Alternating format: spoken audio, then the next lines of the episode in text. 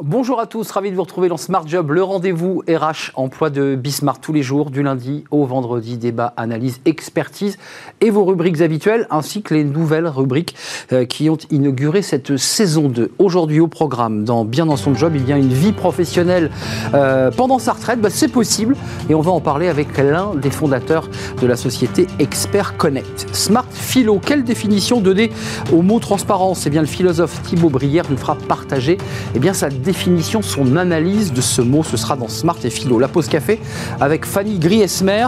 Euh, en entretien, quels sont les mots magiques Bah oui, on va essayer avec Fanny de découvrir ces mots qui font mouche pour euh, attirer l'oreille et l'attention d'un recruteur. Le cercle RH et le débat de, Smart Job. Euh, est-ce qu'il y a une vie professionnelle, entendons-nous, après une carrière de champion, de professionnel On en parlera. C'est la reconversion lorsqu'on a été sportif et qu'on essaie bien de reprendre une vie normale. Euh, on fera le point avec justement d'anciens sportifs qui ont réussi leur reconversion. Et puis pour terminer notre émission Fenêtre sur l'emploi, les, villes plébiscitées par les cadres, on en a beaucoup parlé en cette rentrée. Euh, pour le moins, le moins qu'on puisse dire, c'est que les cadres se mettent au vert, évidemment. On en parlera avec Julien Breuil de cadre emploi. Voilà pour le programme tout de suite, c'est bien dans son job.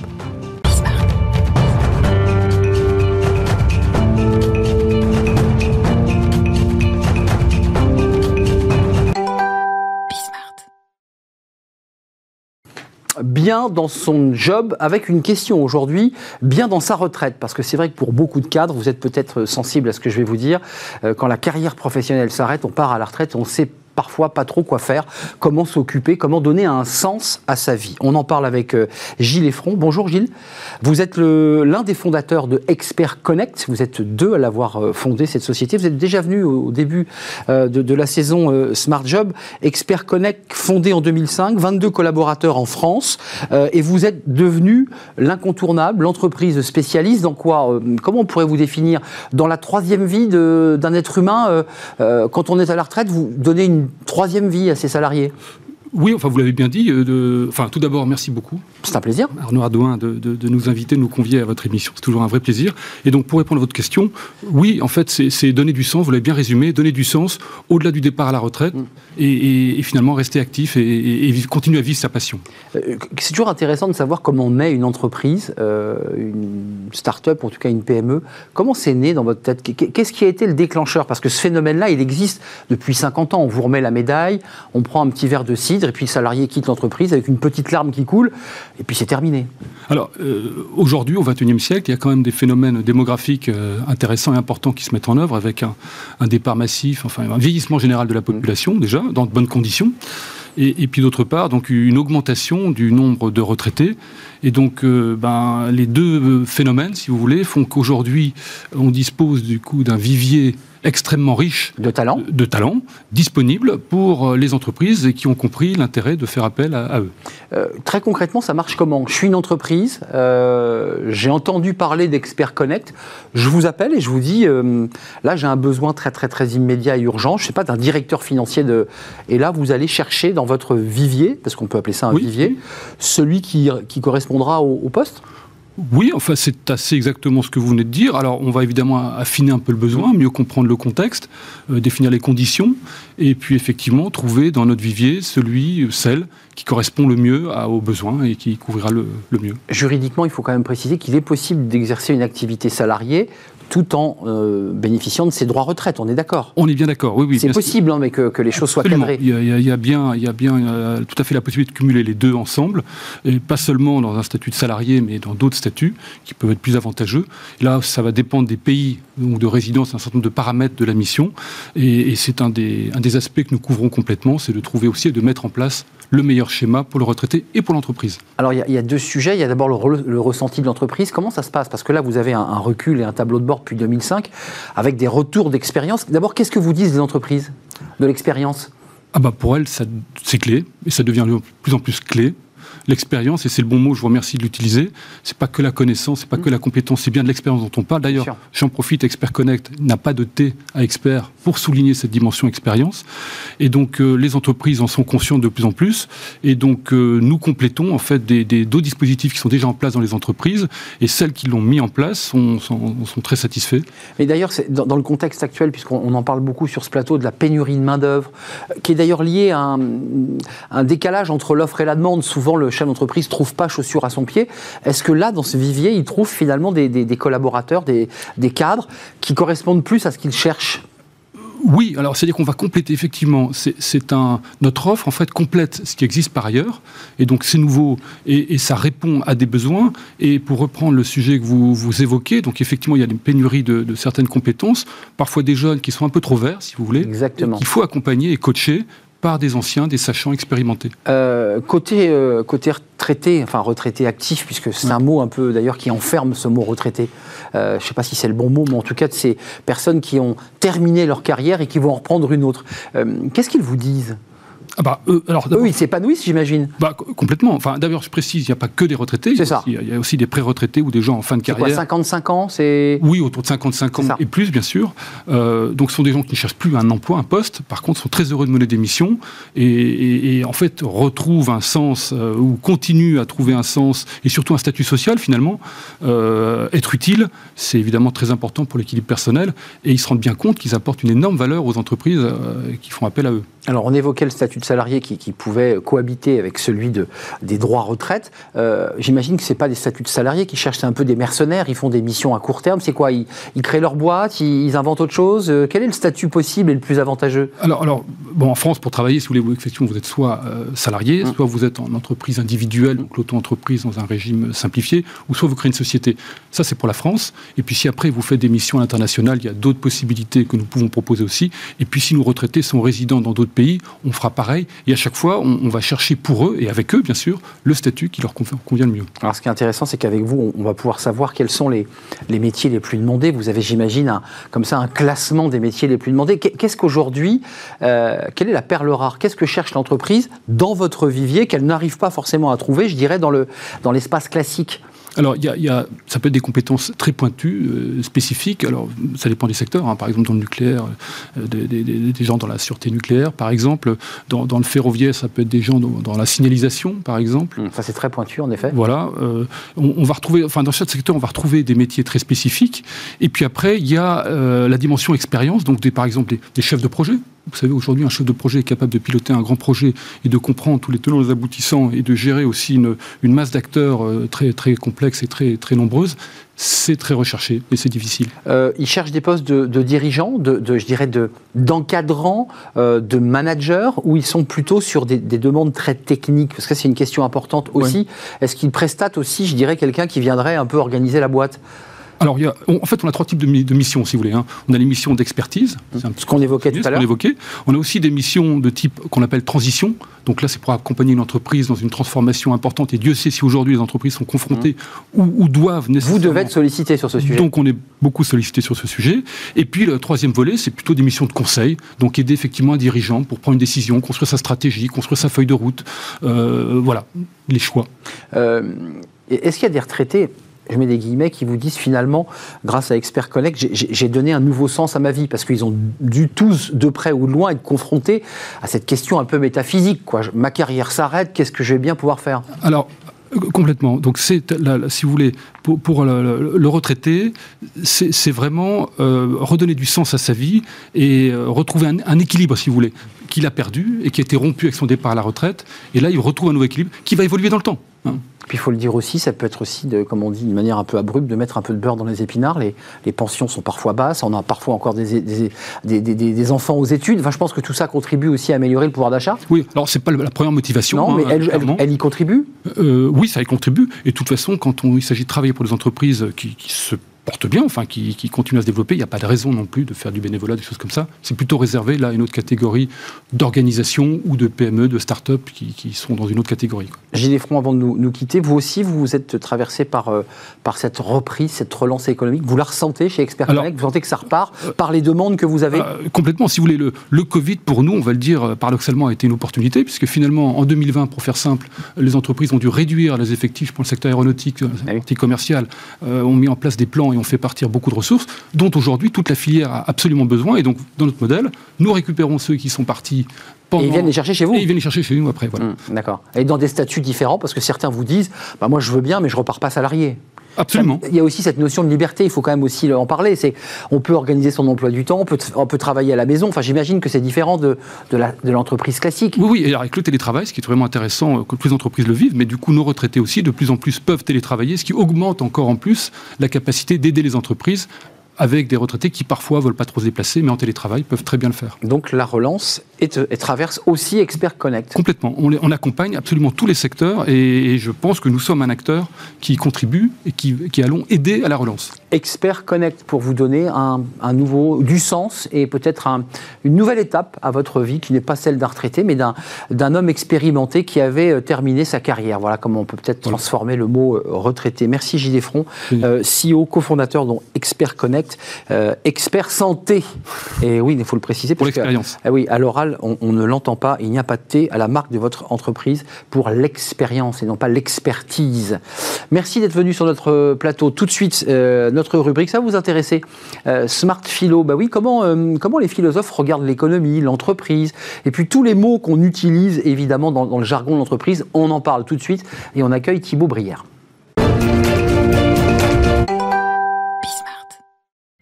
Smart Philo, notre nouvelle rubrique. Donner la parole à des philosophes. Euh, souvent, ils sont en lien et ont travaillé euh, en entreprise. C'est le cas de Thibaut Brière. Bonjour Thibaut. Bonjour Arnaud. C'est un vrai plaisir de vous accueillir. Vous êtes venu souvent euh, dans notre débat et puis vous êtes maintenant dans cette rubrique Smart Philo.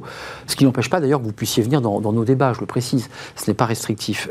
conseiller en management, expert des nouvelles formes de travail, philosophe. Vous, étiez, vous êtes venu en tant que philosophe apporter votre regard, votre analyse dans l'entreprise, dans des entreprises euh, vous avez choisi de nous parler de la transparence avec cette expression qui jargonne un peu, faire la transparence. De quoi s'agit-il exactement? Bien, Justement, il s'agit de, se mettre au clair euh, là-dessus parce qu'en entreprise, ça peut vouloir dire plusieurs choses. D'abord, il y a une dimension sociale, organisationnelle de la transparence et il y a également une dimension personnelle, existentielle. La première dimension sociale, c'est le fait qu'on peut à nouveau subdiviser en deux, en deux catégories. Il y a la transparence verticale, c'est-à-dire c'est fournir aux salariés davantage de données euh, sur la situation générale de l'entreprise, le positionnement des données financières. Bien. Euh, il, y a, il, y a, il y a également la transparence horizontale. Et là, en l'occurrence, il s'agit de faire en sorte que les, les salariés d'une business unit puissent avoir davantage de visibilité sur ce que font les autres. Euh, de leur... souvent une critique d'ailleurs hein, des salariés entre eux. On ne sait pas ce qui se passe à côté. C'est la même boîte. Exactement. Et donc là, il s'agit d'ouvrir. Alors, quand même, il y a des cloisons juridiques entre les, les différentes filiales, entre les entités, que à tout, à tout le moins, que ce soit des cloisons transparentes euh, de manière à, maximiser le partage d'expériences, des bonnes et des mauvaises expériences. Hum. Et là est tout le point décisif, c'est-à-dire que souvent, trop souvent en tout cas en entreprise, on se gargarise de transparence alors même que l'on ne va partager que les bonnes expériences et cette transparence ne va être faite que ce qui euh, ce qui semble aller dans notre sens, alors que ce qui est utile aux entreprises, c'est de partager les bonnes pratiques, mais aussi les échecs, de manière à ce que les autres ne les reproduisent pas. Hum, euh, il y a un côté vain finalement dans cette volonté de transparence ou pas?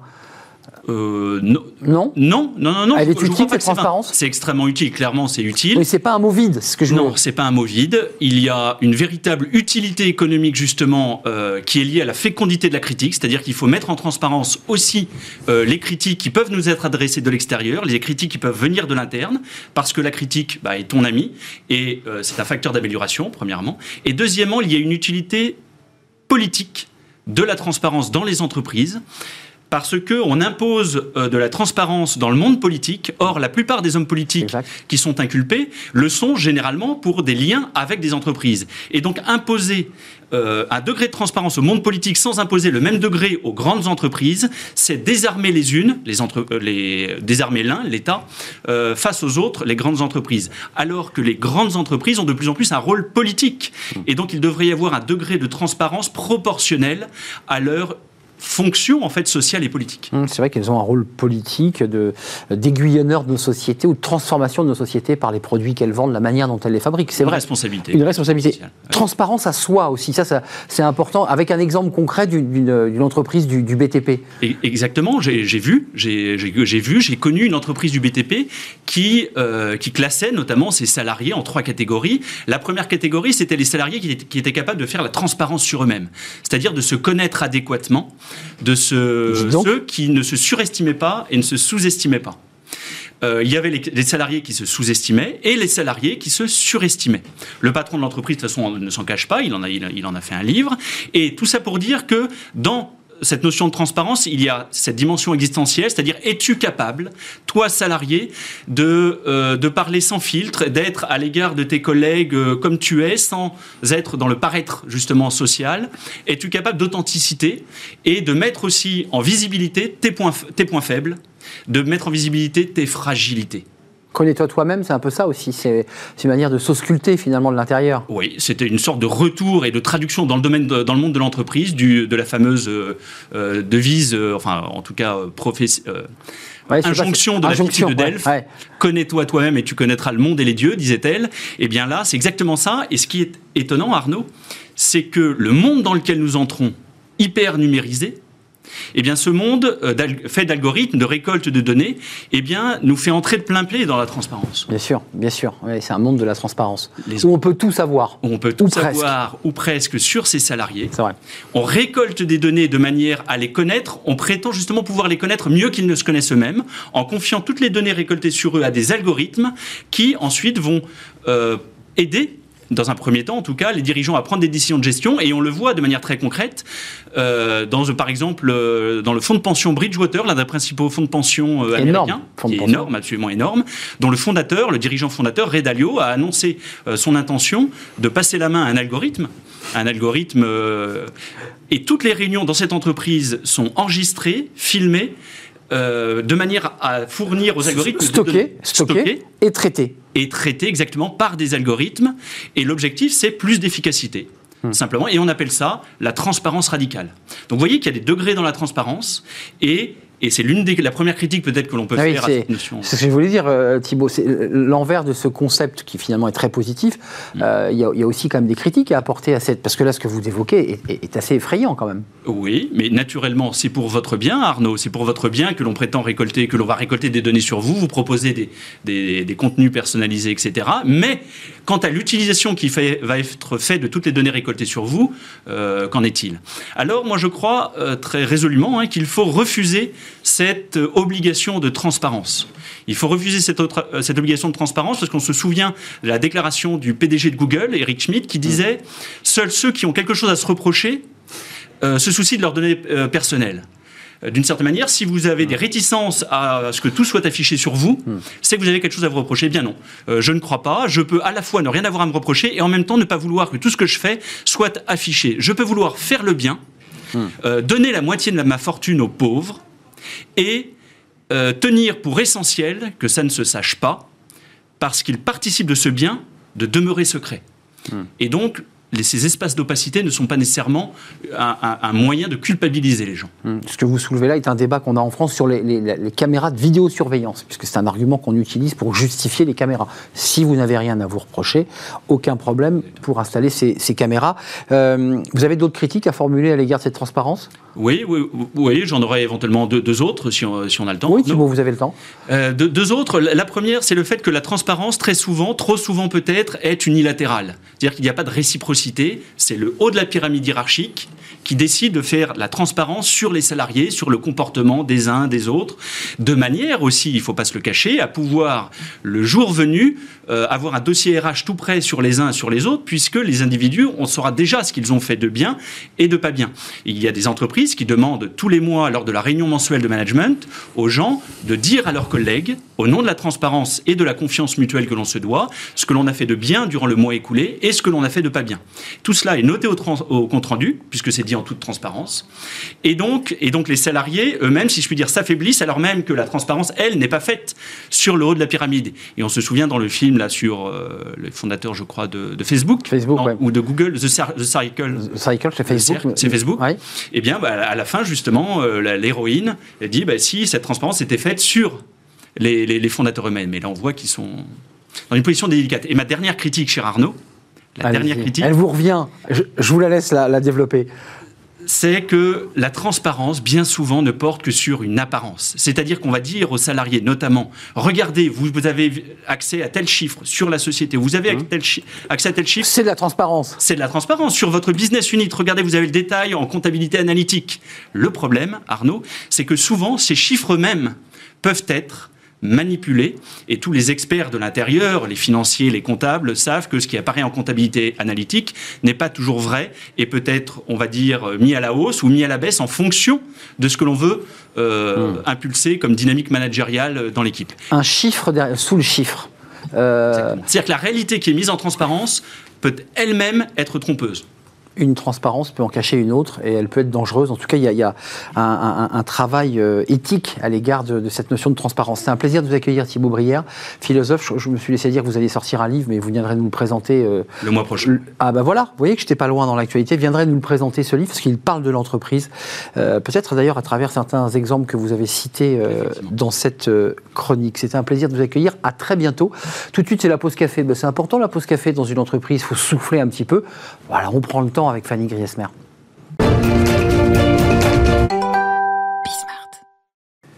Fanny Griesmer, la petite pause café euh, ou thé en fonction des goûts, évidemment, qui peuvent évoluer au gré d'une saison. La preuve. la preuve. Euh, on parle des mots. Alors, vous avez voulu nous parler des mots euh, magiques qui peuvent accrocher l'attention, l'oreille d'un recruteur. Qui sont-ils? Bah, Déjà, vous avez décroché un entretien. Super, bravo, j'ai envie de vous dire. Hein. vous avez réussi à taper dans l'œil du recruteur parmi une foule de candidatures. Vous avez réussi à sortir du lot. C'est très bien, mais voilà, il va falloir transformer l'essai. Comment faire toute la différence en entretien alors qu'il reste a priori deux ou trois candidats face à vous? On vous conseille euh, généralement de bien le préparer cet mmh. entretien, euh, de vous renseigner sur l'actualité de la société pour laquelle euh, vous postulez. On vous conseille aussi de bien vous habiller, mais s'il suffisait simplement de glisser subtilement quelques mots magiques à l'oreille du recruteur? Eh bien, c'est une technique très simple qui pourrait faire changer le vent en votre faveur. Attention, et c'est un spécialiste d'ailleurs. Prenez un stylo d'ailleurs. Prenez votre calepin, débouchez le stylo, Fanny Griesmer va tout vous dire. Un spécialiste, tout à fait, il s'appelle Nick Corcodilos et travaille comme chasseur de tête pour la Silicon Valley depuis 1979. Autant vous dire qu'il a pas mal d'expérience. Sur le site Ask the Headhunter, littéralement demande aux chasseurs de tête, il livre ses petites recettes et pour lui cela ne fait aucun doute. Pour convaincre un recruteur de vous embaucher, vous devez lui faire comprendre que vous voulez ce poste et lui faire comprendre clairement. Car selon lui, bah, votre seule présence à l'entretien d'embauche ne signifie pas nécessairement que vous voulez l'emploi proposé et ne pas le dire vous vous expose au risque bah, de laisser le recruteur penser que vous n'avez pas suffisamment d'intérêt pour le poste. En tout cas, c'est ce qu'estime le spécialiste, qui par ailleurs utilise une très belle image qui parlera aux plus sportifs d'entre vous. Pour lui, passer un entretien sans manifester clairement son intérêt, c'est comme jouer au basket sans jamais tirer. Vous ne pouvez pas vous contenter de dribbler et de passer. Non, vous devez lancer. Prends ton et Donc là, en l'occurrence, vous devez vous lancer. Alors moi j'attends avec impatience Fanny parce que c'est un petit peu toute la J'aime bien mettre du suspense. Toute l'offre. Enfin, c'était. Euh, quels sont ces fameux mots magiques? Alors il y en a quatre. En réalité, plus que des mots, il s'agit d'une formule magique à glisser en toute fin d'entretien. Voilà ce qu'il faut dire en regardant droit dans les yeux le recruteur hmm. en toute fin d'entretien. Je veux ce poste. Hmm. Quatre mots, une phrase, simple, directe, apparemment efficace. Alors ça peut ça, vous paraître winner, quoi. naïf. Oui, c'est le, c'est un peu le winner. Alors pas totalement, on va le voir. Euh, en, en réalité, peu de gens osent dire clairement ces quatre mots. Alors non seulement dire bah, que vous voulez le poste, et très clairement, hein, ça vous permet de démontrer votre motivation d'une part, vous allez droit au but, mais vous révélez aussi votre courage, votre sincérité. Ce sont des mmh. soft skills, des qualités particulièrement appréciées par les recruteurs. Alors, elles ne remplaceront bien évidemment pas votre expertise, euh, c'est important, mais conjuguées avec les qualités justement et, cette petite phrase magique, bah, elle peut vous aider à marquer des points. Si vous n'êtes pas à l'aise avec une déclaration aussi explicite, vous pouvez aussi tenter. Hein, je veux vraiment rejoindre votre équipe. Je trouve que ça fonctionne mm. plutôt pas mal. C'est plus sobre, mais voilà, on est dans la même idée. Mm, et on parle au présent, hein, parce que là c'est je veux, euh, je veux, euh, et c'est pas je voudrais. Exactement. C'est une nuance de taille. Le conditionnel, non, jamais en entretien. Voilà, non mais c'est important de le je veux, le présent euh, narratif. En revanche alors Fanny, là aussi, vous avez les mots magiques, mais inversés, les mots diaboliques. Ah, ils peuvent être magiques, mais dans un autre sens, c'est sûr. Hein. Toutes les tournures maladroites, contre-productives, franchement, déplacées. Alors, en entretien, on ne peut pas tout dire. Ça, c'est évident. Mmh. On vous recommande généralement de vous abstenir, bah, par exemple, de, prétendre euh, être le meilleur, d'évoquer euh, l'incompétence de votre ancien patron, ou encore euh, être un petit peu trop indiscret sur la vie privée de votre recruteur. Ça, on oublie. il y a des formulations. Bah, dans lesquelles il est risqué de s'aventurer, hein. ah. puisqu'on parlait de sincérité, celle-ci a ses limites, au risque de refroidir très vite celui qui se tiendra face à vous. Alors, Première formulation. Ouais, celle-là, elle fait mal. Hein. Ouais. Euh, j'ai besoin de ce poste Bah oui. non, je, tends, la main, quoi. Non, l'entretien d'embauche n'est pas le lieu où vous devez exprimer vos besoins, vous parlez plutôt de vos envies, vos attentes, vos ambitions. Montrez que vous êtes aux abois, jouer sur la corde sensible, ça ne vous apportera rien de bon, mm. si ce n'est bah, euh, de mettre le recruteur en position de force, finalement, de vous faire avaler des couleuvres et euh, vous faire accepter tout et n'importe quoi sur les termes du contrat, les On est en faiblesse, le salaire. Mm. Donc ça, vous oubliez le j'ai besoin, certainement pas. Surtout que bah, le recruteur n'est pas là pour vous faire une fleur, en réalité. Hein. Il cherche avant tout un collaborateur, un collaborateur sur lequel il peut compter, euh, avec lequel il se projette dans l'avenir, un collaborateur qui a envie et non besoin de travailler à ses côtés, d'autant qu'a priori, on a tous besoin d'avoir euh, un travail dans la vie. Alors, si je vous dis, je suis le meilleur candidat, euh, évidemment, pour ce poste, euh, la personne qu'il vous faut. Bah, si vous me dites ça, je ne sais pas comment je réagirais. Ah. Honnêtement. Bon. Je trouve qu'il y a un petit excès de confiance, voilà, qui peut hum. vous faire passer pour un horrible prétentieux. Peut-être celui que tout le monde va fuir à terme dans le service. Les recruteurs, globalement, imaginent déjà cette, euh, cette situation. Hmm. Euh, globalement, ça réduit fortement vos chances d'accéder au second tour. Dans tous les cas, ne dites pas je suis le meilleur, prouvez-le, venez avec des réalisations, tous vos succès, des chiffres dans vos expériences passées. Voilà, vous devez amener habilement le recruteur à penser que vous l'êtes le meilleur et pas le lui dire clairement. Alors, si je vous dis, Fanny, je pense que je vais me prendre un coup de règle sur le bout des doigts, je veux votre poste. Écoutez, Fanny, allez-y. Voilà, c'est ça le problème. Je laisse ma chaise. C'est ça. Et, mon salaire. Attention, danger, ça ne fonctionne pas à tous les coups. On a toujours l'impression que c'est une énorme preuve d'audace. Euh, sauf que, bah oui, vous montrez votre ambition, votre zèle, vous êtes audacieux, vous êtes peut-être aussi courageux, mais prudence. Ça peut amuser certains, ou au contraire faire carrément fuir. Trop de confiance tue la confiance. Euh, variante aussi la la question euh, qu'on peut vous poser, et généralement on hmm. vous la pose en entretien, où vous voyez-vous dans 5 ans Si vous répondez à votre place, à votre place bah, c'est fini. On en revient à la même. Euh, donc non, ça, mettez-vous à la place du recruteur. Est-ce que hmm. vraiment vous voyez recruter quelqu'un qui potentiellement prendrait votre place dans 5 ans bah, Je ne pense pas. Bah, N'oubliez pas que l'entretien, c'est un exercice euh, d'équilibriste où chaque mot doit être pesé. N'oubliez pas non plus que vouloir, c'est pouvoir. Donc, vous voulez ce poste, dites-le, je veux ce poste. Vous pouvez tout à fait décrocher le poste si vous le voulez vraiment. Et c'est tout ce qu'on vous souhaite en tout cas. Eh ben, bonne chance pour euh, l'entretien. J'espère que vous avez pris des notes. Euh, sinon, voyez un. C'est subtil, hein, votre poste, le poste. Euh, je suis le meilleur. Sinon, envoyez un, un mail à Fanny Griesmer qui vous, redonnera ses conseils. On va faire une petite rubrique, effectivement. Qui vous réenverra sa chronique, parce que c'est vrai qu'il y a des choses à noter qui sont essentielles. Merci Fanny. Merci. on fait une courte pause. On va s'intéresser aux reconversions, mais pas n'importe lesquelles. celles des sportifs de haut niveau. Bah oui, on, on est dans les Jeux paralympiques. C'était les Jeux olympiques des sportifs, pas forcément des sports les mieux et les plus connus qui, euh, eh bien, à la fin de leur carrière sportive, doivent euh, trouver, retrouver le chemin du travail. C'est pas toujours simple, évidemment. C'est souvent un casse-tête. C'est souvent compliqué lorsqu'on a vécu euh, bien un rythme de sportif de haut niveau de trouver un travail. Et souvent, bien, la plupart d'entre eux, d'ailleurs, le créent eux-mêmes, créent leur restaurant, leur entreprise, leur business, parce que ben, ils ont du mal à s'insérer dans le monde du travail. On fait le point avec des sportifs de haut niveau. Ils seront avec nous pour qu'ils nous fassent partager leur expérience. C'est tout de suite, c'est le cercle RH.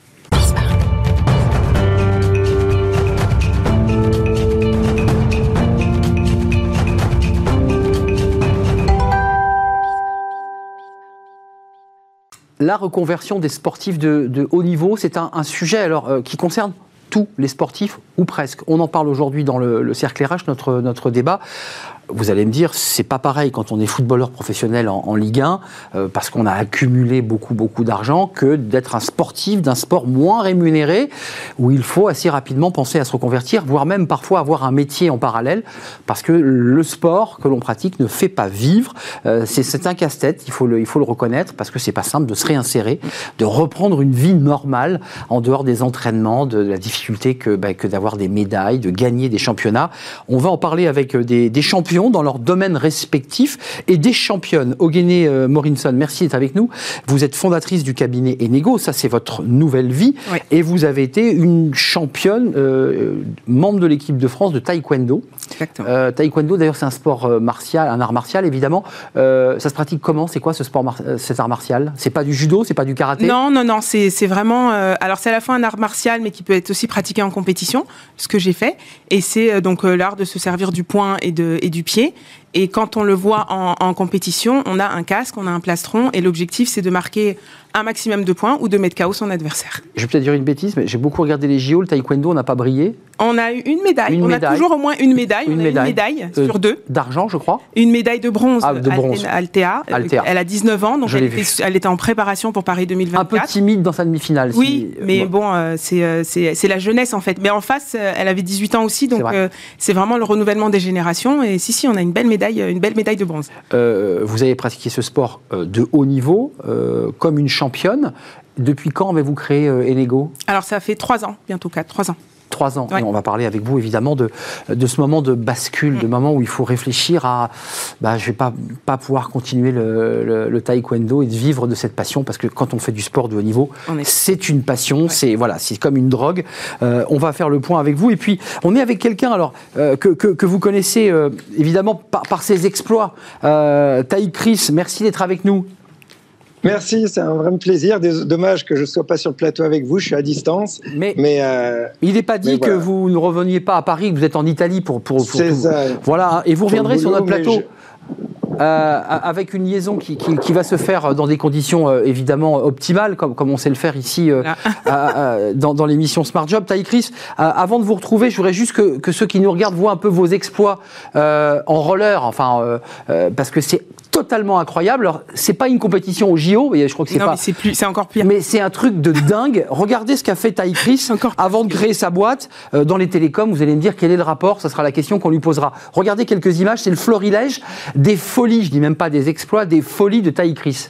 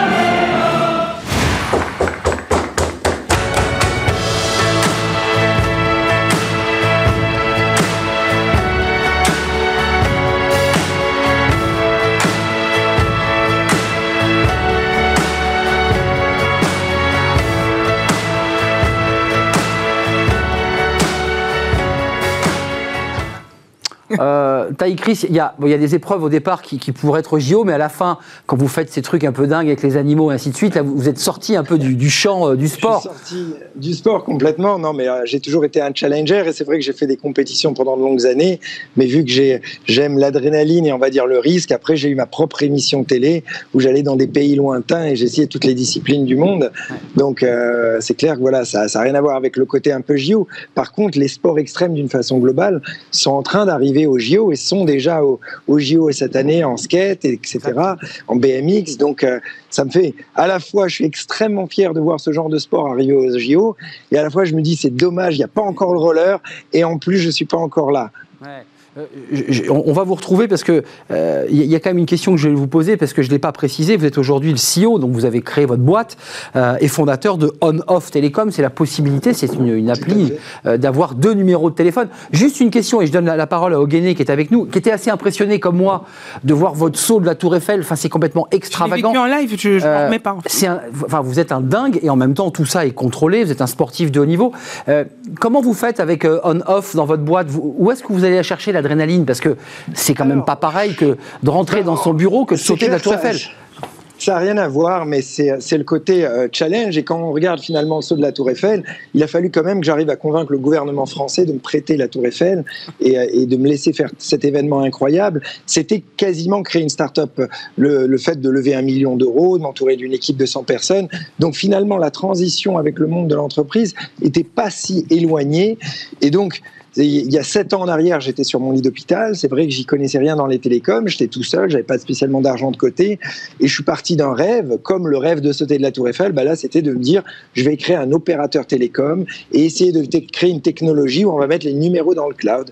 Comme vous l'avez dit, c'est une application qui s'appelle On-Off qui permet aux gens d'avoir un deuxième numéro en un clic sur son portable. Donc ils téléchargent l'appli, ils n'ont pas besoin d'avoir une deuxième carte aussi, mais en un clic ils s'achètent un numéro français pour le vendre sur voiture sur le bon coin, un numéro pro, un numéro perso, ou même un numéro américain ou anglais. Le problème pour fabriquer ça, ça a été un enfer. Il fallait vraiment créer un opérateur télécom. J'ai dû lever 20 millions d'euros.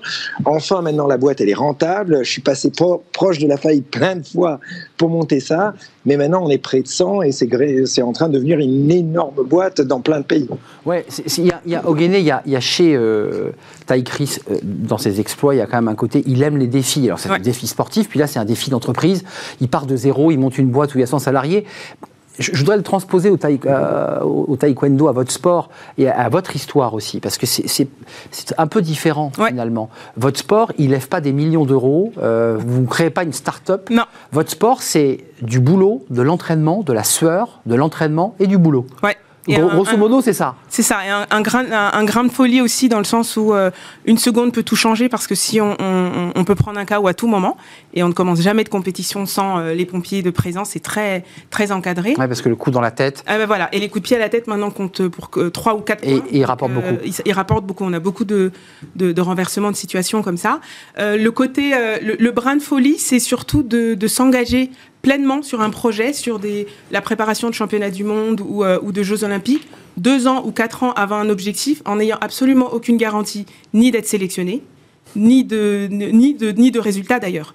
Donc en fait, il faut en amont avoir une, une vraie stratégie et, euh, et, oser se dire bon bah je mets de côté, je jongle entre les études, un boulot euh, et, mes objectifs. C'est un sport qui rapporte pas. Euh, alors non non c'est pas c'est pas Lionel Messi au PSG quoi. Quand non alors quand j'ai fait troisième à la Coupe du Monde, j'ai eu un appareil photo numérique. Voilà.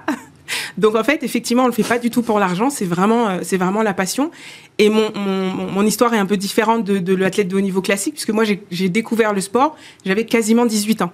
Sur le tard. Sur le très tard. Et mm. euh, personne ne misait un copec ah sur moi parce qu'en fait, on me dit t'es es bien gentil, mais enfin, il aurait fallu euh, commencer bah, une dizaine d'années en arrière. Donc, euh, c'est la passion. J'adorais faire ça. Et j'étais dans un club où il y avait des compétiteurs. Donc, très vite, je suis passée de 2 à, à 5 entraînements. On, on, on, allait sur le, le, funiculaire Montmartre tous les mardis matins, monter les marches. Enfin, vraiment. Pour le cardio. Aucune, pour le cardio aucune garantie de rien. L'entraîneur, la première fois que j'ai voulu faire les championnats de France, m'a dit non, c'est trop dangereux. Donc, et euh, finalement, euh, vous les avez fait Et finalement, j'ai dit que j'allais aller dans un autre club, donc il a, il a, il a accepté. Il a cédé. bon, il a cédé. Et, euh, et j'ai- perdu de justesse en finale euh, en voulant.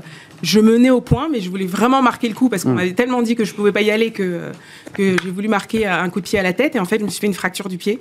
Waouh Donc la finale s'est terminée aux urgences. euh, Donc le combat a été arrêté. Et, ah bah ouais, ouais. Et donc j'ai vu le, le- la combattante qui était euh, très fatiguée euh, gagner le titre et, et moi euh, partir à l'hôpital. Ouais, donc le vivant comme une certaine injustice finalement, parce que à la fois ouais. récompensé, mais pas jusqu'au bout. Ah non, pas récompensé, non, j'étais deuxième. comme Ty Chris, parce qu'il il a tout de suite fait le, le lien, créer sa boîte, les faillites à plusieurs reprises, les galères aussi. Ouais. Euh, quand vous, vous, vous- vous savez qu'à un moment donné, il faudra s'arrêter. Ouais. On- on- vous le savez, euh, le corps, l'entraînement, la fatigue. euh, à quel moment vous commencez à faire la bascule de vous dire, tout en étant une championne, là maintenant, euh, au Guinée, il faut que tu bascules? Comment ça se passe ce moment-là? Dès le début, en fait, puisque je menais en parallèle mes études de droit, euh, quand j'ai découvert le sport, je, et tout, toute, mon, toute la stratégie était de faire, de, de faire un juste équilibre entre mes études de droit, Hmm. mon boulot, parce qu'en fait, j'étais animatrice euh, les mercredis et toutes les petites vacances pour payer, euh, bah, pour payer mon sport, pour payer mes, mes, mes études, et le taekwondo. Donc vraiment, un- ça a toujours fait partie, c'était un, un jeu d'équilibriste. ouais, Il fallait pas abandonner les études parce que c'était évidemment trop, trop risqué. Hors de question, en fait. et puis, Et vous vouliez pas devenir prof de taekwondo parce que après, que voilà, il faut le dire assez simplement. Dans, les champions de sport deviennent souvent le- les professeurs, Voilà, les je ne me encadrants. projetais pas en- en- à, à entraîner et à monter un club. Ouais. Donc je savais que ce sont les études qui allaient me permettre de rebondir et de faire quelque chose, quoi que, quoi que, quoi que je fasse derrière. Donc il y a toujours eu ce, ce jeu d'équilibriste. Et, euh, et c'est vrai que sur la fin, euh, je, je me suis carrément renseignée sur ce que ce qu'étaient devenus nos anciens, nos anciens champions. Et ça m'a aidé à faire mon choix. Parce qu'à un moment, il faut faire le choix. J'ai commencé C'est à intéressant de voir ce qu'ont fait les autres avant. Euh, j'ai commencé à travailler avant la fin de, avant la fin de ma carrière.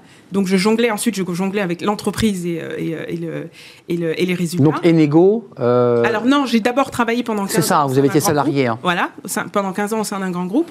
Et ensuite, euh, nouvelle reconversion, là je me suis vraiment mise à mon compte. Taille Chris, je ne sais pas si vous nous entendez parce que parfois la liaison coupe avec Ah, l'Italie. Je vous entends. Juste, je vous ça vous, très bien. euh, D'abord, l'image que vous avez, évidemment, pour ceux qui, qui vous suivent, sans d'ailleurs vous connaître très bien, mais vos images parlent pour vous-même. Ça, ça vous aide en quoi dans le business, ça Euh, En quoi ça vous aide Alors, au début, au début, ça a été un vrai désavantage parce que quand on crée une boîte de télécom en étant tout seul, en ayant en plus jamais fait d'études, puisque j'ai jamais été scolarisé de toute ma vie, c'est clair que les investisseurs et les professionnels du domaine, ils, ont, ils me voyaient en rigolant, en disant mais qu'est-ce qui, de, de quoi ils parlent quoi. Et donc c'était un vrai désavantage, mais du coup ça m'a obligé de devenir vraiment expert techniquement, à devenir quasiment un ingénieur télécom, à inventer des brevets dans les télécoms, être incollable techniquement. Et après ça devient une force parce que finalement bah, y a non seulement j'ai pris l'habitude de, de, donc, de parler devant les médias et donc d'être meilleur en tant que communicant, et en même temps, les gens, ça les intrigue de se dire si vraiment il a pu créer un, opérateur télécom, et le fait d'avoir été champion, ça quand même, ça force le respect, c'est-à-dire qu'on sait qu'en devenant champion dans une discipline, il n'y a pas de secret, il y a du travail, donc c'est avant tout quelqu'un qui sait se remettre en question et qui est travailleur. Il y a plein de, justement de similitudes entre le sport et le monde de l'entreprise, euh, avec la remise en question, le travail acharné. Il y a par contre des différences. Quand, on est, quand en tout cas j'étais sportif en tant que sport individuel, si je m'entraînais nuit et jour, j'avais des résultats. Si je m'entraînais pas nuit et jour, j'avais pas de résultats. Alors que dans le monde de l'entreprise, ça ne dépend pas que de moi. Surtout quand on est à peu près 100 personnes comme aujourd'hui dans ma boîte, je- finalement, euh, euh, Ouais. c'est beaucoup plus une histoire de manager et de manager tout le monde, d'arriver à transmettre la passion et, et- et la vision du produit pour arriver à, atteindre les objectifs et faire con- euh, de transmettre aussi la confiance avec les investisseurs. Voilà, donc il y Mm. il y, a certains points qui sont similaires, d'autres qui sont très différents. Après, la, la- la passion et le travail acharné est, est imbattable et, est la remise en question et arriver à se relever toujours quoi. Voilà. Après là, je, je rejoins ce que vous disiez parce que également moi j'avais euh, j'avais bon moi j'ai carrément pas fait d'études mais le roller c'est pas le foot ou le tennis Bah où ouais. on gagne des sommes as- astronomiques et en plus de ça depuis que j'avais l'âge de 20 ans j'avais mes, mes parents à charge quoi j'ai j'aide mes parents financièrement donc j'avais une double responsabilité là-dessus et je voyais qu'il y a un vrai problème d'éducation sur l'après-carrière dans le monde sportif. Clairement. Finalement, le, le fait que j'étais dans un sport qui avait aucun potentiel du futur, eh ben, ça m'a obligé à être très très vite un sort d'entrepreneur, à être bon pour Exact. trouver mes contrats de pub, à lire mes, mes, mes, mes, mes, mes- mes contrats, être Votre communicant. Voilà mon propre agent. Mm. Donc ça m'a formé à l'après-carrière parce que j'étais dans un petit Ouais, sport. C'est vrai. Et, voilà. Ce que je regrette dans les sports très traditionnels, c'est que les sportifs ne font que ça et on les entraîne pas assez sur euh, plein de choses, sur la Mm. communication, sur le business, parce que tout est relié. Tout est relié. Ça, Chris, euh, Ogene, vous vous retrouvez, vous êtes tous les deux dans les sports individuels. Euh, alors là, il y a un sport olympique. Le, le roller n'est pas encore un sport olympique. Peut-être qu'il y a déjà le skateboard. Peut-être on peut imaginer le roller. Taille Chris, peut-être qu'il pourrait reprendre les, les rollers, imaginons, parce que s'il est capable de faire ça, de se Ah, dire tiens, je vous relance un défi, c'est au JO, j'y retourne. Vous voyez, je suis pas loin de vous emmener dans le, dans Ah le non, truc. C'est sûr, Euh, c'est sûr que j'y retournerai. Quand, quand on bascule, euh, quelque part, on n'a pas le choix dans les sports qui sont peu rémunérés. Euh, mais là, il évoque quand même un sujet, c'est l'éducation à la reconversion des sportifs. En fait, c'est compliqué. Il n'y a pas de centre de, il n'y a pas une session de 15 jours où on dit aux sportifs, tu sais, un jour, il- tu vas poser euh, les crampons, un jour, tu vas poser euh, le kimono, un jour, tu vas redevenir un salarié. Ça n'existe pas. Ça, comme, Non. personne vous a aidé là-dessus. Non, non, non, parce qu'en fait, le- on dit surtout, on dit plutôt aux sportifs de se consacrer pleinement à Bah sa ouais. carrière et qu'après sa carrière sportive et qu'ensuite il aura le temps de, de rebondir. Il aura bien le temps de rebondir. Voilà, et, et l'image, pour l'image des, des- des sportifs, là je rebondis sur ce qu'a dit euh, Taïkri, c'est vrai que, euh, pareil, quand on arrive en entreprise, les entreprises ont l'impression que euh, automatiquement, on va mettre le même engagement, la même énergie, la même persévérance Bah, pour des objectifs qui sont pas forcément les nôtres. Un C'est une belle promesse, hein, si je peux me permettre. On se dit, on a un oui, champion. La promesse du CV, Ouais. c'est vrai. Et on ne s'en rend pas toujours compte. Et c'est vrai que moi, à l'époque, j'avais été embauché sur un CV euh, quasiment uniquement sportif. Mais il y a quand même une bascule à faire. Et, et c'est vrai qu'une fois qu'on est motivé, qu'on a un objectif, là, le rouleau compresseur de, de la persévérance et du travail acharné. Ça, ça joue. route. Ça, ça revient. Et sur le long terme, de toute façon, et ça, j'en suis l'exemple, euh, le talent bat euh, le non, le, le travail, Travail acharné bat le talent. toujours. Euh, que ce soit en sport euh, ou ailleurs. Donc Ça, euh, même quand on, on mise pas sur vous, vous êtes en train de travailler et puis au fur et à mesure, bah, petit à petit, vous battez des personnes qui sur le papier. euh, Parce que le talentueux bah, bloque, vous, vous progressez parce que vous travaillez. En fait, chaque entraînement, on se, on se donne à 110, 120, 150% à chaque fois.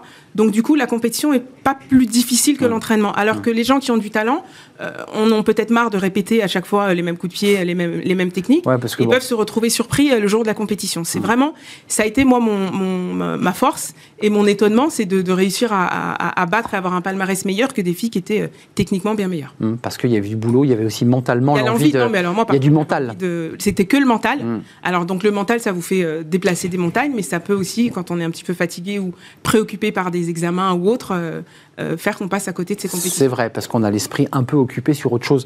Euh, cabinet et négo salarié d'abord, fin de carrière.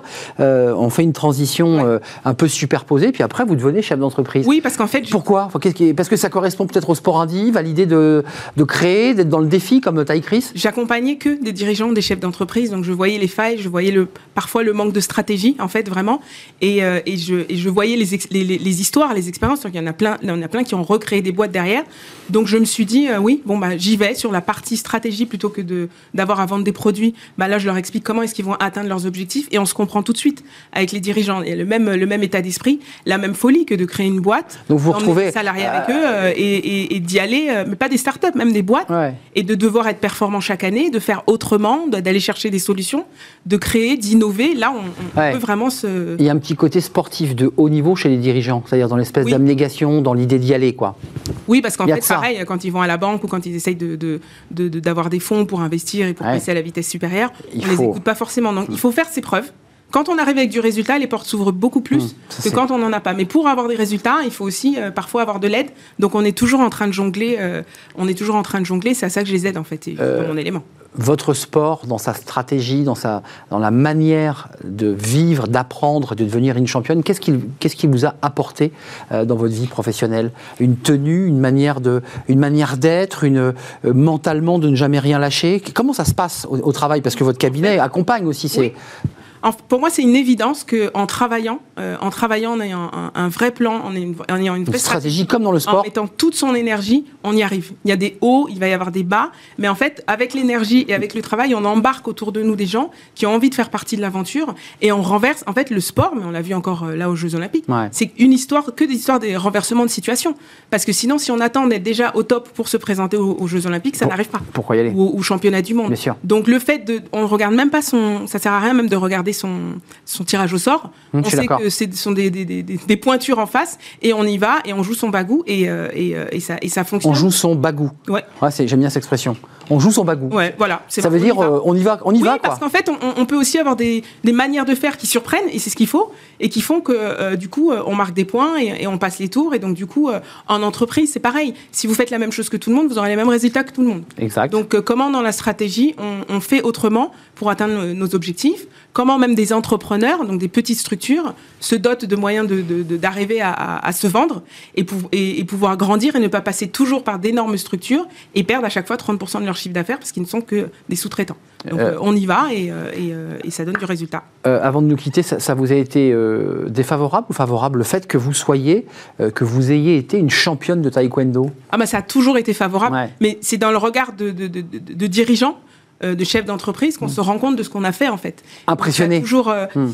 Surtout le taekwondo, en fait. ah oui, d'accord, parce qu'en fait, là, c'est un petit peu moins, c'est un, peu plus cadré, mais il y avait énormément, on passait toujours au zapping avec des combats euh, des, et des chaos. C'est très, c'est, très spectaculaire. Bah dans Ça va très vite. Voilà. Et mm. donc, le, prendre des décisions dans une situation à fort enjeu, c'est notre quotidien. Donc du coup, on se comprend. Taï Chris, avant de nous, nous, quitter, vous êtes, un, vous êtes devenu un chef d'entreprise heureux ou, avec un peu de sourire, puisque je vous ai parlé des JO et des rollers, vous avez quand même en même temps envie de regoûter à cette adrénaline incroyable. Parce ah, que, c'est dingue. ce que... goûter à une, adrénaline aussi dingue, bien sûr qu'on n'a jamais envie 100% de la quitter. Euh, euh je ne sais pas si je pourrais refaire un record encore dans ma vie, mais si j'ai la possibilité, si je suis pas trop vieux, ça serait magique d'en faire un et je pourrais peut-être sponsoriser l'événement avec ma propre boîte, qui serait la boucle bouclée. Normalement, il n'y a aucun sportif qui peut se sponsoriser lui-même. Vous voyez ce que je veux dire? Ça serait juste génial. Mais d'une façon générale, monter ma boîte, ça a été un challenge en soi et j'ai plein d'autres rêves que je vais créer au, fur et à mesure dans ma vie. Donc, c'est pas finalement d'être sportif qui a, qui a, qui a été, euh, comment dire, moi, je suis pas sportif, je suis challenger plus que sportif. C'est de rêver des choses incroyables et me battre pour essayer de les atteindre. Un petit mot, Guéné, vous poser une question, réponse courte. Il y, a deux choses en fait. Déjà, il y a une, championne olympique de skate qui a 16 ans, je crois, elle est toute jeune. 14. Ou 14 ans. 14. Et le plus vieil athlète olympique, euh, médaille olympique, il a 66 ans, donc euh, tu as écrit ça de la marche. Bon, bah, faut juste que le roller soit sport. Ça sera le mot de la fin. Par contre, gardez votre entreprise quand même, taille crise, parce que voilà, on off télécom. Vous viendrez nous en parler de votre entreprise parce que et surtout votre histoire de chef d'entreprise, euh, euh, voilà, qui s'est construit euh, lui-même, évidemment, ce qui, est une leçon de vie aussi pour ceux qui nous regardent et qui se disent, bah, je vais pas y arriver. Bah si, c'est possible. Ah, quand on écoute vos vies, la vie des sportifs, bah ouais, c'est possible. Merci Taï Chris, merci de nous avoir accordé ces moments ensoleillés d'Italie. à bientôt de vous retrouver. Merci euh, Ogeni Morinson, Mojinson. Hein. Mojinson. Eh Mojinson, voilà. Cabinet Enego, euh, qui accompagne, on l'aura compris, avec, avec ses mots, avec sa méthodologie, avec euh, son énergie aussi, parce que c'est important comme ça. Et le sens du résultat. Et le sens du résultat. Euh, cabinet Enego pour ces sportifs reconvertis, mais qui aiment toujours le sport. Parce que je suis persuadé que vous êtes toujours pas très très loin des. Et je voilà, encore les médailles paralympiques. Des championnes. Euh, et il y a des paralympiques, faut pas oublier, évidemment. Merci de nous avoir euh, suivis. C'est bientôt la fin. Fenêtre sur l'emploi. Tiens, ça va intéresser peut-être euh, Taïkri, je sais pas, mais au Guéné, ce sont les, les villes plébiscitées par les cadres. Bah oui, parce qu'ils en ont marre de Paris, ils veulent partir ailleurs. On en parle tout de suite avec Julien Breuil, un habitué de notre émission. Il est là.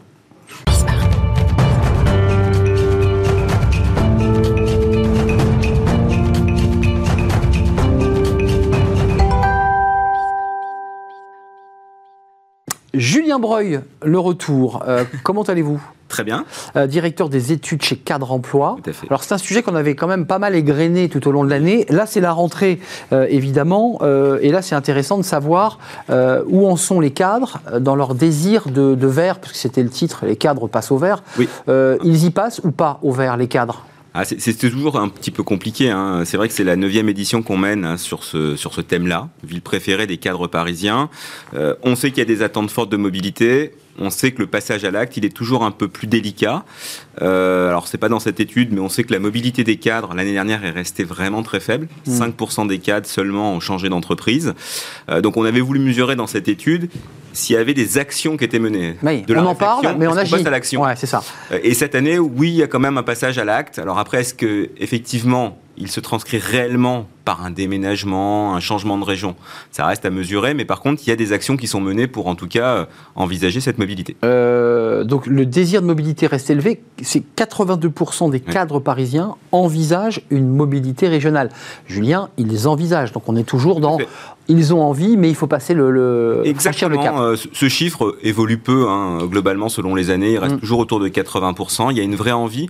Je crois que c'est assez simple aussi de l'expliquer. C'est que, un, l'évolution, elle, elle, est forcément ténue, parce que quand on arrive à 80%, il reste pas beaucoup de marge pour encore progresser. Le deuxième élément, c'est que les marqueurs liés à l'insatisfaction mm. des cadres, notamment sur Paris, ils restent forts et bien identifiés. Ils sont insatisfaits à hauteur de 48%. Les raisons sont nombreuses. Le coût, ah le manque de proximité avec la nature. Et ce qui nous a un tout petit peu surpris, c'est effectivement la notion des temps de transport qui reste encore très forte, alors que l'année dernière, ah bah. On peut se dire qu'effectivement, il y a eu un peu plus de bah mise euh, en place de du télétravail. Euh, c'est intéressant sur cet item-là juste de, noter que le synonyme qui revient le plus fréquemment dans la bouche des cadres parisiens quand on parle de Paris, c'est les embouteillages. Et en fait, le chiffre qui évolue dans les, dans les moyens de transport, c'est la voiture. Donc on peut supposer qu'il y a davantage de cadres qui ont peut-être pris leur voiture pour se rendre sur leur lieu de travail, crainte du contexte sanitaire. Et qui ont galéré. Et qui ont galéré. Mmh, ça, c'est vrai. Euh, concrètement, franchir le Rubicon, ça reste difficile. Euh, l'idée, c'est quoi? Les, craintes, c'est quoi? Parce qu'ils en parlent, et puis une fois qu'ils sont face à cette réalité, ils se disent bon, il y a quand même des contraintes. Il faut retrouver un boulot, il faut retrouver le même job. Mmh. Même niveau de salaire Les craintes, elles sont, elles sont assez simples. Hein. C'est également euh, bah, forcément de, ne pas trouver euh, de job, tout simplement. Pour ceux qui effectivement envisagent une mobilité. Et si on creuse un tout petit peu plus dans ceux qui ont véritablement euh, mis en place des actions, c'est de ne pas trouver des offres qui correspondent effectivement, entre guillemets, à leur secteur, à leur activité. c'est aussi pour ça d'ailleurs que les cadres continuent si on identifie un petit peu les typologies de villes qu'ils recherchent, à privilégier les métropoles, 30%. Alors effectivement, si vous prenez le verre à moitié vide ou à moitié plein, vous avez une autre analyse. Mais pourquoi? Parce que les bassins d'emploi, on le sait, hein, au niveau des cadres, mm. sont quand même au niveau des métropoles. Et les services, vraiment... Euh, souvent, sont la hauteur. Exactement. Donc il y a vraiment cette problématique de trouver le job qui me correspond. Alors ils sont prêts à des concessions, démissionner, euh, changer de métier en, premier, mm. et puis éventuellement, effectivement, envisager une baisse de rémunération, 53% euh, d'entre eux, Compte tenu que la vie est moins chère en province. Exactement, même si c'est toujours un tout petit peu délicat, parce que c'est pas forcément les mêmes typologies d'entreprises, les mêmes secteurs. Donc la baisse de salaire, elle reste toujours difficile à identifier, en tout cas à mesurer. Euh, l'argument massu, c'est je, veux changer de vie pour améliorer mon cadre de vie qui vient renvoyer aux embouteillages et, au coût de la vie à Paris. C'est ça l'argument fort. Ça, c'est le, le leitmotiv, c'est le sentiment qu'en allant habiter euh, dans une métropole régionale ou dans une ville à taille humaine, j'allais dire. Euh, on va avoir de meilleures conditions de vie, on va préserver un certain équilibre vie pro, vie perso. Et au quotidien, euh, c'est moins de stress, c'est euh, des conditions effectivement avec mes proches qui sont améliorées, et puis c'est un coût aussi potentiellement qui est moins élevé avec des charges qui sont moins fortes. Julien, avant de, nous quitter, le, le, tiercé gagnant, j'aurais même envie de dire le quintet gagnant des villes, euh, bon, elles reviennent très régulièrement quand même, hein, ça ne change pas beaucoup. Je, crois que Bordeaux reste indétrônable, Nantes reste solidement ancrée à la deuxième place. La petite évolution qu'on peut noter, c'est qu'effectivement, Nantes, euh, Nantes, Lyon reste en troisième mmh, position, mais que progressivement, il y a un écart qui se crée avec la deuxième place, qui est Nantes, et par contre qui se rétrécit avec la quatrième ville qui est Aix-Marseille. Mm. Euh, donc effectivement, il y a peut-être une perte d'image vis-à-vis des cadres de Lyon, alors que pour autant, on a souvent dit que Lyon était la, la seule ville à part Paris où on pouvait faire carrière hmm. et trouver des jobs tout au long de son parcours professionnel. Et ça change parce que Marseille est en train de, s'ouvrir, le bassin d'emploi s'est agrandi. Donc ça c'est intéressant. Et, Tours en dixième position. Vous savez le tropisme que j'ai pour la région centre. euh, c'est aussi lié, si on regarde bien l'étude, euh, au TGV, hein, on, Peut, le dire. Hein. Ah clairement le TGV euh, a redessiné la carte de France professionnels, hmm. euh, forcément, quand vous avez un TGV qui a moins de. C'est dur pour les villes qui n'ont pas de TGV, hein, qui sont souvent des très belles villes, euh, qui, qui, pourraient bénéficier d'un boost, mais qui. C'est euh, plus compliqué. Voilà, qui, qui, fait que vous mettez 4 heures ou 5 heures pour rejoindre la capitale, et c'est pas possible. Tout à fait. merci Julien pour ce bah, neuvième baromètre, puisqu'on le suit depuis des années, enfin en tout cas vous depuis des années, nous depuis un an et demi maintenant, sur l'édition de l'étude cadre emploi sur les villes préférées à découvrir d'ailleurs sur le site de, de cadre emploi. Si vous voulez plus de détails, Julien, c'était un plaisir de vous accueillir. Plaisir partagé. Euh, c'est la fin de notre émission. Bah oui, c'est déjà la fin de notre émission, mais rassurez-vous, euh, on revient demain évidemment pour euh, de nouvelles rencontres, de nouveaux sujets, de nouveaux débats. Merci à vous qui nous suivez, qui réagissez sur tous les réseaux sociaux. Je vous remercie évidemment pour votre réactivité. Merci à toute l'équipe. Jérémy à la réalisation. Merci à Amanda pour le son. Merci à Fanny Griesmer, Pauline Gratel et merci à Margot Ruot et à toute l'équipe qui m'accompagne. C'était un vrai plaisir. Je serai là demain, fidèle au poste. Bye bye.